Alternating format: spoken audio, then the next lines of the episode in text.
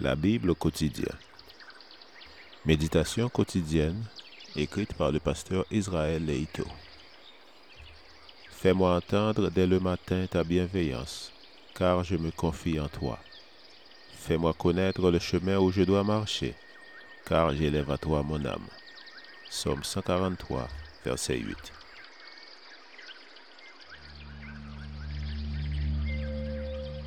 Aujourd'hui, le 31 mai, souvenons-nous du passé. David bénit l'Éternel en présence de toute l'assemblée. David dit, Béni sois-tu d'éternité en éternité, Éternel, Dieu de notre Père Israël. 1 Chronique chapitre 29, verset 10. Nous vivons à une époque de changement.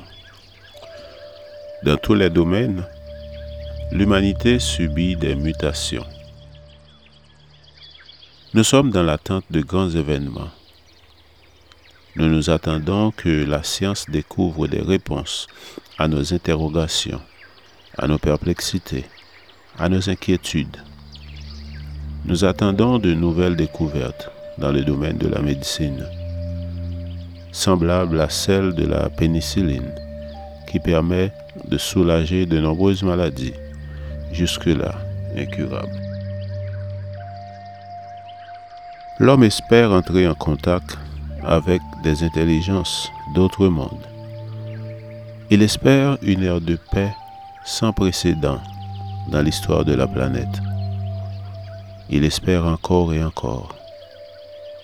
Il espère le ciel sur la terre, mais sans Dieu.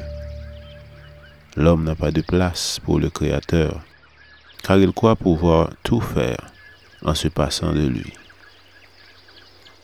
Si ce genre de sentiment habite l'homme, c'est que malheureusement, il a oublié le Dieu de ses ancêtres. Dans sa prière, David se souvient de ce qu'il a soutenu jusqu'à présent, la confiance dans le Dieu de ses pères.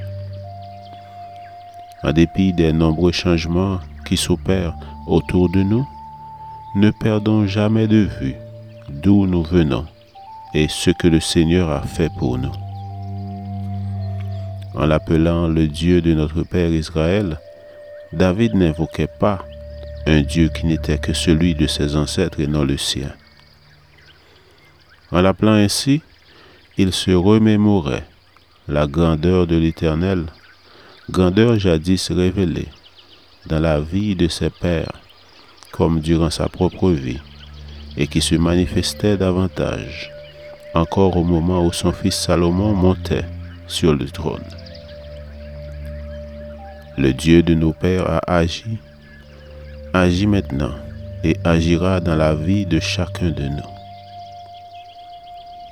Le Dieu de nos pères existe par son activité parmi nos ancêtres et il nous donne l'assurance qu'il nous accompagne aujourd'hui. Il est de la plus haute importance de se souvenir que le Dieu que nous servons est le Dieu vivant, le Dieu véritable.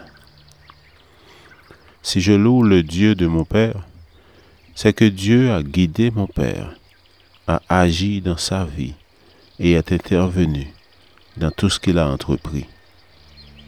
Je sais qu'il fera le même pour moi. En d'autres termes, si mon Père est bien réel, le Dieu qu'il a servi l'est également. N'oublions pas le Dieu de nos pères, car lui ne nous oublie pas. Amen. Lecture de la Bible pour aujourd'hui dans l'Ancien Testament, 1 Chronique chapitre 28 et 29. Et dans le Nouveau Testament, Tite les chapitres 1 à 3.